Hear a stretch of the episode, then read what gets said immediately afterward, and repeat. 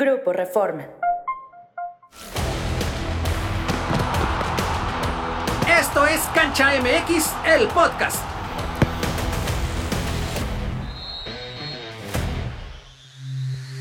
Se acabaron los octavos de final en Qatar 2022 y ahora solo queda ver quiénes serán las selecciones que realmente ya aspiran a ser los mejores cuatro equipos ¿no? de esta Copa del Mundo. Soy Pablo Tiburcio, me acompaña Luis Homero Echeverría y está desde Qatar Félix Zapata para que platiquemos sí de lo que pasó en los octavos de final, sí de lo que viene en los cuartos de final, pero sobre todo quiero que me cuenten cómo ven la historia de Marruecos, de esta selección sorpresa y creo que la última sorpresa que nos queda en el Mundial, Luis Homero, de equipos como Japón, Corea del Sur que se habían colado esta instancia de octavos, ahora vemos a Marruecos ganarle a España, esta España que por segundo Mundial consecutivo se queda fuera en penales y ahora a sufrir en otro periodo mundialista, pero la fiesta en Marruecos ha de estar ahorita Sí, claro, ¿no? siempre es grato equipos que causen así sensación y que rompan un poco lo que es el status quo el, de los equipos que siempre clasifican y siempre están ahí eh, con su poder dominando las competencias. Y es interesante ver un equipo, sobre todo por lo que representa Marruecos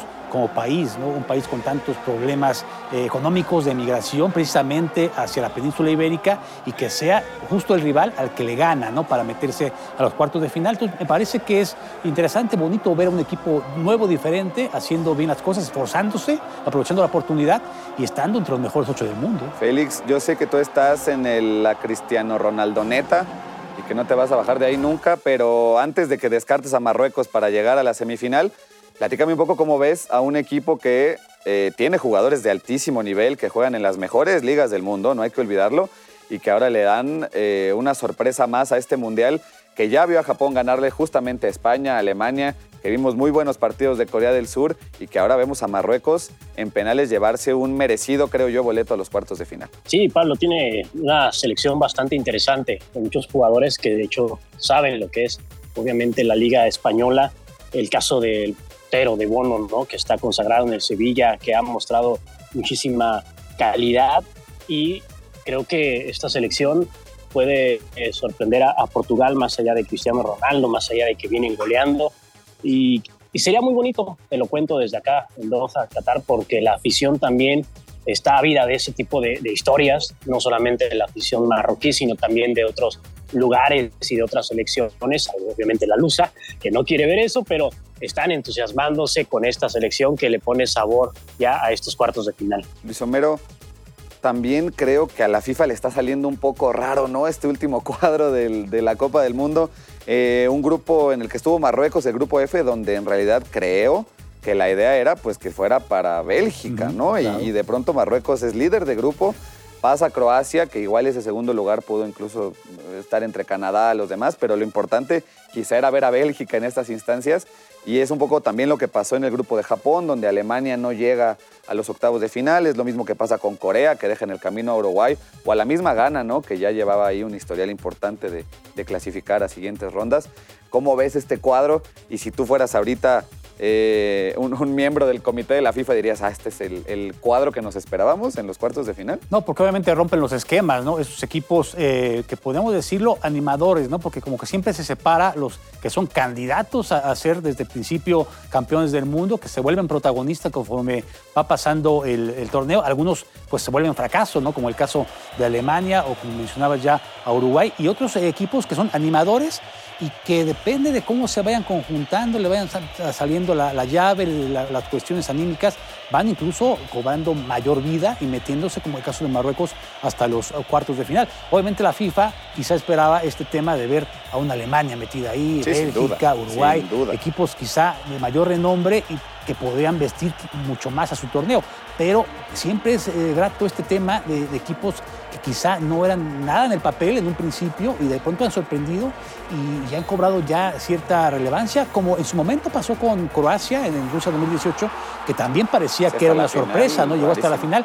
Ahora no podremos decir que Croacia es sorpresa, porque ya llegó, ya es subcampeón del mundo y está entre los mejores ocho. A pesar de eso, todavía como que no gana ese papel de candidato al título, pero ya tampoco podemos considerarlo de un equipo que sea revelación, porque ya lo fue hace cuatro años, ya es una realidad. Pero sí este Marruecos, lo que mencionabas de Japón y el tema de Corea. Yo creo que esta generación, Félix de Croacia, ya va de salida. y a muchos les sorprende, sí les sorprende que han llegado hasta acá porque bueno, se siente que ya están dando los últimos pasos, pero aún así un equipo muy sólido que también se clasifica por la vía de los penales contra una Japón, Félix, que no sé.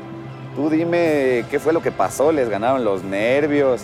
Eh, ¿qué, pasó con esa selección japonesa que se veía muy compacta, muy bien hecha y de pronto en los penales como que les temblaron las piernas, ¿no?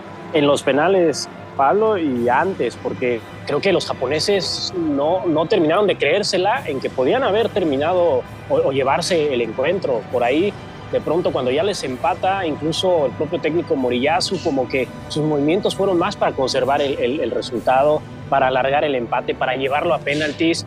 Eh, parecía también, nos daba eh, esa impresión de que los croatas a lo mejor no iban a salir tan finos, ¿no? Desde el manchón penal, porque pues sacaron a, a Kovacic, sacaron a Modric, ya estaban fundidos, porque bien lo dice, es una generación que ya va de salida no solamente por la edad, no solamente porque ya entregó mucho en el fútbol, sino porque incluso desde las eliminatorias lo sufrieron bastante. Estuvieron a nada de quedarse fuera, de no ser porque al final le terminan ganando a Rusia en un partido decisivo en las eliminatorias y justamente el portero Livakovic que se avienta esas tres atajadas, bueno, eh, impresionante su historia porque incluso el técnico Zlatko Dalic estuvo a punto de eh, pues casi dejarlo fuera, lo sacó del once titular precisamente porque no no estaba cumpliendo, Modric tuvo que entrar al kit, entonces sí hay jóvenes, pero ya la, la generación importante, la generación fuerte, pues ya se está eh, despidiendo, ¿no? El caso de, de Perisic, sin duda, también ya estaba agotado ante los japoneses de tanto correr, porque bueno, sabemos que ese equipo eh, nipón nunca deja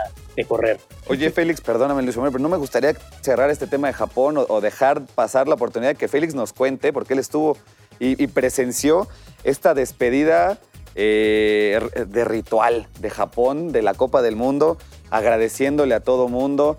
Eh, con reverencias y con una solemnidad pues muy propia del, del país asiático. En contraste, Félix, había quejas amargas de los aficionados mexicanos después de la derrota con Argentina, de que bueno, ni las gracias les dieron por invadir el estadio y por haber estado ahí apoyando a pesar de que la, cosa se veía muy complicada contra Argentina.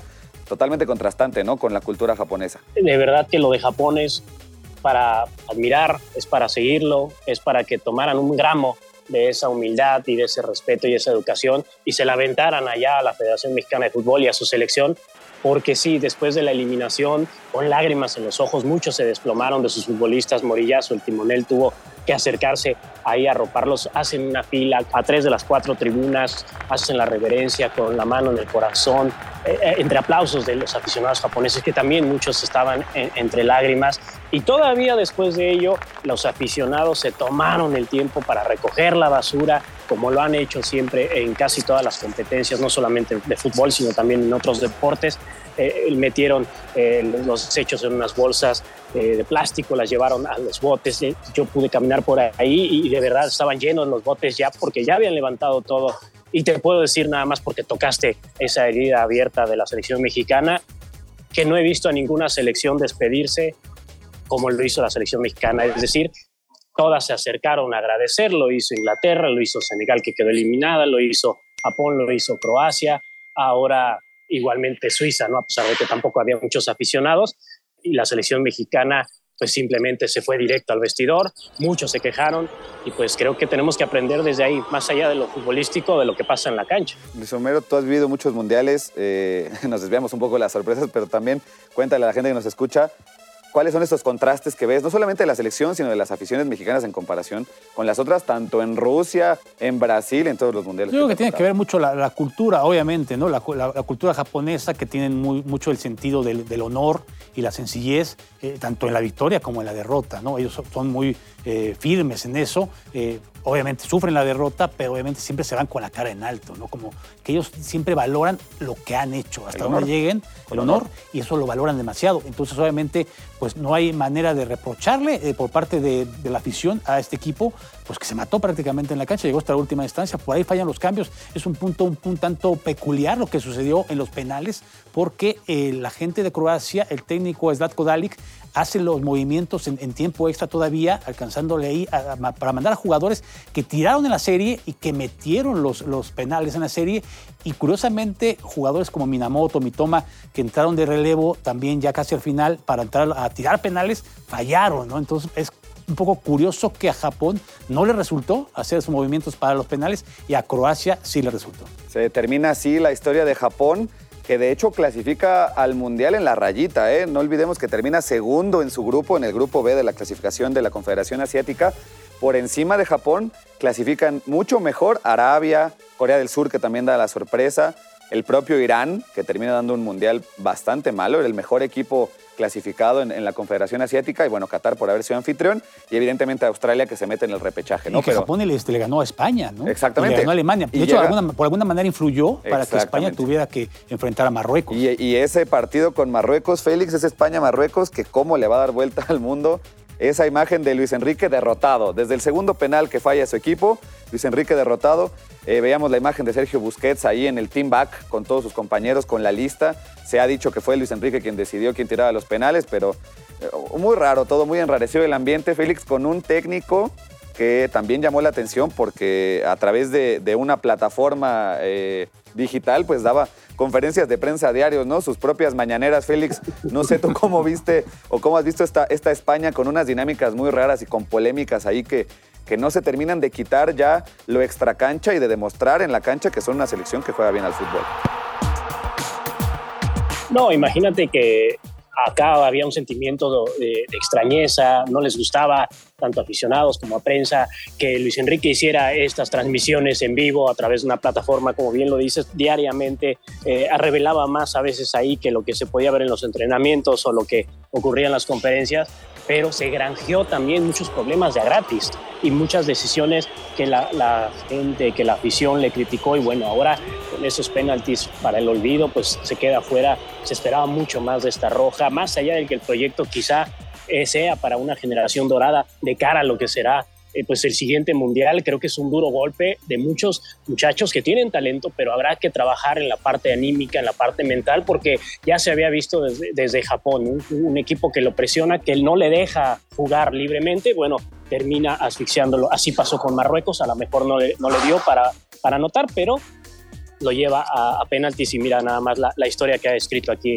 en Qatar. Luis Homero, ¿qué constituye una sorpresa en el Mundial? Porque estamos hablando de Marruecos, que no es una selección ajena a los mundiales, de, las selecciones africanas, de las 13 africanas que han clasificado al Mundial, es su sexto Mundial, no es cualquier cosa, clasificaron en Rusia 2018, llevaban 20 años sin ir al Mundial, pero de todos modos tienen experiencia. ¿Por qué nos resulta tan sorpresivo lo de Marruecos y qué otras sorpresas del Mundial quizá para ti sean más sorpresivas, no de este, sino de otros mundiales, que lo que hizo Marruecos? No, porque rompe los pronósticos, o sea, obviamente se espera, hay, hay una teoría para cada mundial y más o menos viendo cómo vienen jugando las selecciones en, los eh, torneos y eliminatorias previo a, los campeonatos, pues más o menos uno se, hace una idea de quiénes pueden despuntar en una Copa del Mundo y también por historia, ¿no? por el nombre que tiene, la obligación, la jerarquía, en fin, todo eso se va uno siendo una teoría, pero obviamente surgen estos equipos distintos, diferentes, que le dan ese sabor. ¿no? Yo recuerdo pues de Costa Rica, de Brasil 2014, llegando hasta los cuartos de final. Obviamente nadie se lo esperaba. A lo mejor podría esperarlo hasta de México incluso, ¿no? Que, estaba constantemente en los octavos de final, pero no de Costa Rica. No, y que en el camino además vencen a Italia, ¿no? En ese En, un grupo dificilísimo, porque estaban con, con, Uruguay también. Entonces el grupo era un grupo de la muerte y para ellos eran el patito feo cuando empezó la competencia y terminan incluso como líderes de grupo. Entonces se meten ahí en, la pelea y llegan hasta los mejores ocho del, mundo, ¿no? A recordar, eh, en el caso de africanos, Camerún, de Italia 90, llegando a cuartos de final. Senegal de 2002 también llegando a cuartos de final. Turquía mismo en 2002 llegando a semifinales. Corea con sus asteriscos arbitrales, pero llegó a las semifinales también. Entonces, esos son los equipos que se vuelven un poco, que rompen el libreto, el script, y dicen, aquí estamos, queremos competir y no nos importa que haya equipos de mayor jerarquía, dinero, envergadura, en fin, jugadores eh, caros y famosos. Nosotros tenemos elementos para dar pelea y poder llegar lejos. Lo que sí que a la mera hora, ya cuando se llega a una instancia pues definitoria, como puede ser una semifinal o una final, pues ahí viene el panorama ya, eh, quizá un impacto pesa escénico, y apesa la historia y también la dirección técnica, el, valor de los jugadores, el talento de los equipos. Oye, Félix, eh, mencionaba Luis Homero, por ejemplo, esa Senegal del 2002, pues le gana Francia, ¿no? Esa Camerún del 90, pues le gana Argentina. ¿Tú qué recuerdo o, o cuál es, digamos, ese resultado impactante que tienes más claro en la historia de los mundiales y que se compare con lo que ahora pues es Marruecos, que bien podría ser la última sorpresa de este mundial. Sí, bien lo dices y creo que ya lo mencionaba Luis Homero, el tema de Costa Rica, ¿no? Que nadie lo esperaba, que todos siempre queremos ver a, México hasta esa instancia, hasta el famoso quinto partido y mejor Costa Rica lo consigue, pero creo que también no podemos olvidar a Croacia en Francia 98, ¿no? Una selección que era debutante y de pronto pues ahí la vemos eh, trascender, avanzar y, ponerse al tú por tú con grandes selecciones más allá de que sea europea, pues creo que ahí sí constituyó esa sorpresa, como ahora no lo es después de lo de Rusia 2018 y después de esa justa del 98, pero creo que esas son las, las historias que le dan vida también a, a este deporte y a estas copas del mundo, pero creo que la experiencia se va a terminar imponiendo y la calidad de plantilla como la de Portugal va a ser superior a lo que tiene el conjunto marroquí. Otra selección asiática que debuta con triunfo, por ejemplo, Arabia Saudita contra Bélgica en, Estados Unidos 94. Es decir, hay varios ejemplos, Luis Homero, de selecciones que pues nadie da un peso y de pronto nos, nos, damos cuenta de que sí. Y te lo pregunto, ¿saben por qué? ¿Sabes por qué, Félix? A ti también ahorita platicamos. Porque en el 26 vamos a ver 48 selecciones, muchas de ellas por las cuales nadie va a dar un peso, Luis Homero. Entonces, estas sorpresas quizá pues cada vez sean menos eh, especiales, digamos, ¿no? O sea, van a ser más recurrentes las sorpresas. Sí, sobre todo porque también, mm, mira, puede ser un arma de dos filos, como dices, va a haber muchos equipos, quizá este, sea más factible este tema, pero también el problema va a estar en el formato de competencia que son dos partidos por grupo, o sea, dos partidos para cada equipo, son tres equipos por grupo, eh, así lo ha manifestado o pintado la FIFA. Entonces, llegar con dos partidos realmente es muy apretado, sobre todo para equipos chicos, ¿no? Que a lo mejor pueden manejar este tema de los tres juegos y poder ahí sacar un empatito en el primero y luego ya dan una campana en el segundo, y es como van generando esa sorpresa. Pero jugar con dos partidos nada más y contra una potencia en cabeza de serie, yo creo que va a ser todavía más complicado poder eh, abrirse camino y va a ser más reconocido en el caso de que lo haga, ¿no? ¿Tú crees, Félix, que se acabaron entonces estas sorpresas, eh, obviamente con este formato, pues se terminaron, ¿no? Qatar 2022 es el último con 32 selecciones,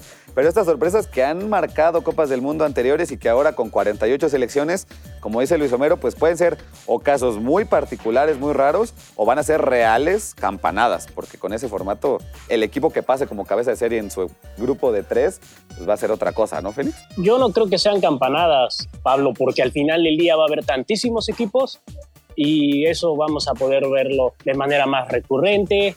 Creo que el tema de que sea también dos juegos, pues sí, a lo mejor no le va a dar tiempo de poder manejar eh, una planeación de un grupo como se acostumbraba, pero a mí no me sorprenderá ver a, Vanuatu a lo mejor pegándole a una de estas grandes selecciones, ¿no? O por qué no Guatemala seguramente va a estar también ahí en esa Copa del Mundo.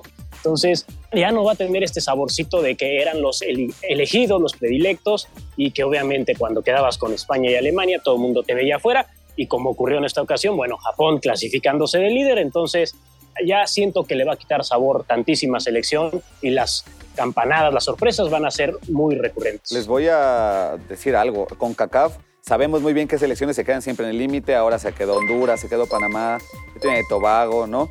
Pero en confederaciones como la africana, por ejemplo, Egipto se queda en el límite, eliminado por Senegal en, la eliminatoria, Argelia no va al Mundial porque Camerún le gana, Nigeria no va al Mundial porque gana, le pasa por encima, eh, Mali se queda fuera porque Túnez avanza. Y la República Democrática del Congo es el equipo que pierde 5-2 con Marruecos, que hoy está entre los mejores equipos, entre las mejores selecciones del mundo. Es decir, vamos a ver equipos, como dice Félix, pues de todos los sabores y colores.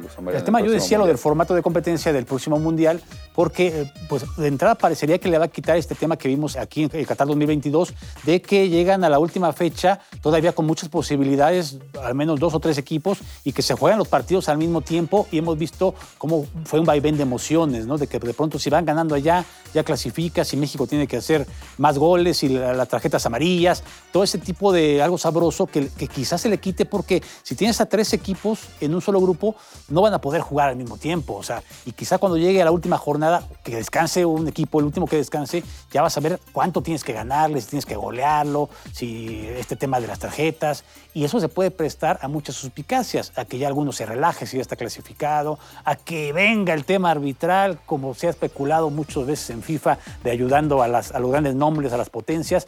Entonces siento que ya no será tan parejo como de jugarse al mismo tiempo dos partidos y, no saber realmente si, bueno, aunque te avisan de la banca cómo va el otro, pero eso te presiona o te motiva. Y en cambio ahora pues ya va, uno va a descansar y va a esperar a ver si no queda eliminado. Y el otro pues va a decir, tengo que meter seis goles, los meto y ya, vemos que esa fórmula fue un fracaso y fue un tema de suspicacias, por ejemplo, en Argentina 78, cuando Argentina tenía que golear a Perú para avanzar a la siguiente fase.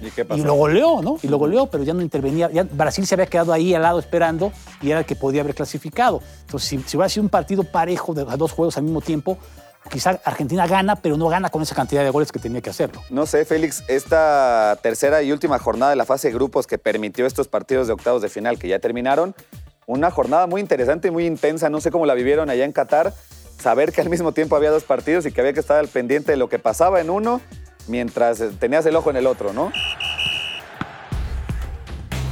Sí, imagínate que había jugadores eh, que estaban en la banca al pendiente de lo que ocurría, terminamos, por ejemplo, en el duelo de, Corea, ganan y empiezan a celebrar, pero se acuerdan que no ha terminado el otro, el otro duelo. Que esperar, tienen que esperar. Sí, claro. Y, saca un integrante del cuerpo técnico eh, el celular y empiezan a ver ahí el partido. Por supuesto, también lo que ocurrió con Polonia, ¿no? El técnico eh, ya estaba deshecho, ¿no? Después de la derrota con Argentina, eh, esperando que no goleara a México y otro integrante del cuerpo técnico corre emocionado y le enseña en el celular y entonces pues ya los polacos sonríen y empiezan a, celebrar el boleto a lo que era octavos. Entonces eso también se va a perder o habrá que ver cómo lo acomoda más allá de, de esas dudas que va a generar el que alguno descanse y no, y la parte de las, de las elecciones nuevas, debutantes, de las que van a vivir su, su primera vez en una Copa del Mundo, pues sí, en el primer partido hay muchas que sufren pánico escénico, pues ya no le va a dar quizá mucho margen para recuperarse para el segundo duelo, ¿no? Porque no, no hay un segundo y tercero como para tratar de meterse y dar la sorpresa. Curioso que México hace cuatro años, Luis Homero, le pudo haber hecho el favor a Corea del Sur, que da una sorpresa, por cierto, venciendo 2-0 a Alemania, y México solo le tenía que ganar a Suecia, y cuando se acabó el partido, yo creo que los coreanos dijeron ya alarmamos, voltearon a ver el celular probablemente y vieron que México había perdido con No, pues desilusionados, decepcionados, sobre todo porque ellos nos habían echado la manita, ¿no? Después de haber sido goleados por Suecia. Y ahora México, México no le correspondió. Se tenía que autoechar la mano y le terminó ayudando a Polonia que pasara a los octavos de final, donde finalmente, bueno, no, no les va nada bien, pero cosas del fútbol. Dirían, para recordarle a la gente que nos escucha, el Mundial del 26 va a repartir las plazas así. Ahorita me dices, Félix, ¿cómo lo ves? La Confederación Africana va a repartir nueve plazas directas. La Confederación Asiática, ocho plazas. Con CACAF, 6.5, es decir, habría repechaje. El repechaje sería con Conmebol, que también va a tener 6.5 plazas. Oceanía con una plaza ya directa. Y la UEFA va a tener 16 lugares en el Mundial. Creo que UEFA tiene suficientes equipos para tener 16 selecciones, digamos, que queda corta, ¿eh? competitivas.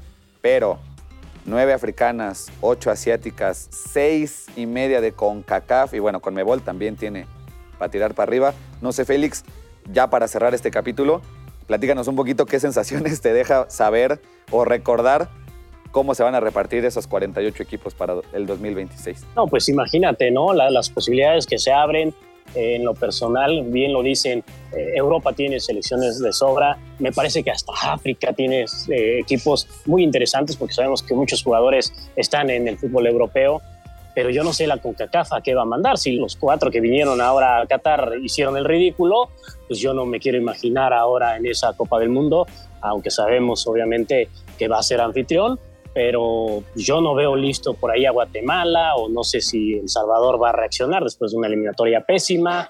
Entonces, creo que a mí me hubiera gustado que le dieran más opciones a Oceanía, que sabemos que nunca llegan y siempre tienen que pelearse en el repechaje. Ahora ya es una plaza directa, pero bueno. Sí, no. Sí, yo, por ejemplo, me parece que son premios para pues, sacarse la lotería para CONCACAF y para Asia, ¿no? Ya mencionábamos CONCACAF y Asia, pues no sé, va a estar Uzbekistán, Tailandia, Malasia, no sé, algunos de los equipos, porque me parece que es un tanto inmerecido para lo que han hecho en las Copas del Mundo. Quizá África sí, África yo creo que tiene eh, equipos competitivos, como ya lo mencionaba hace los que se quedaron fuera, unos siete, ocho equipos sí, podrían estar bien en, una Copa del Mundo y sí darle ya uh, pues, su lugarcito a, Oceanía, ¿no? para que pudieran entrar directo y no estarse viajando tantos kilómetros para buscar un lugar que muchas veces no lo consiguen. No, porque además son partidos bien difíciles, ¿no? Los mismos europeos, ¿no? Porque son 16 que me mencionaste, pero yo creo que 20 podría haber sido de Europa sin problema. Sí, buscaron una repartición igualitaria, pero quién sabe, más bien en cuestión de calidad, pues ya veremos en el 26 qué pasa y ya veremos si se siguen presentando este tipo de sorpresas porque no nuevamente van a entrar selecciones quizá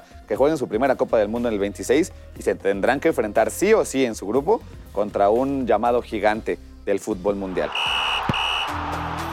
Muchas gracias Félix por habernos acompañado allá desde Qatar. Te dejamos dormir porque han sido jornadas largas. Gracias Luis Homero por acompañarnos aquí en Cancha MX el podcast. Yo soy Pablo Tiburcio. Nos seguimos escuchando todos los días de aquí a que se acabe el Mundial y esperemos que más allá del Mundial en Cancha MX el podcast.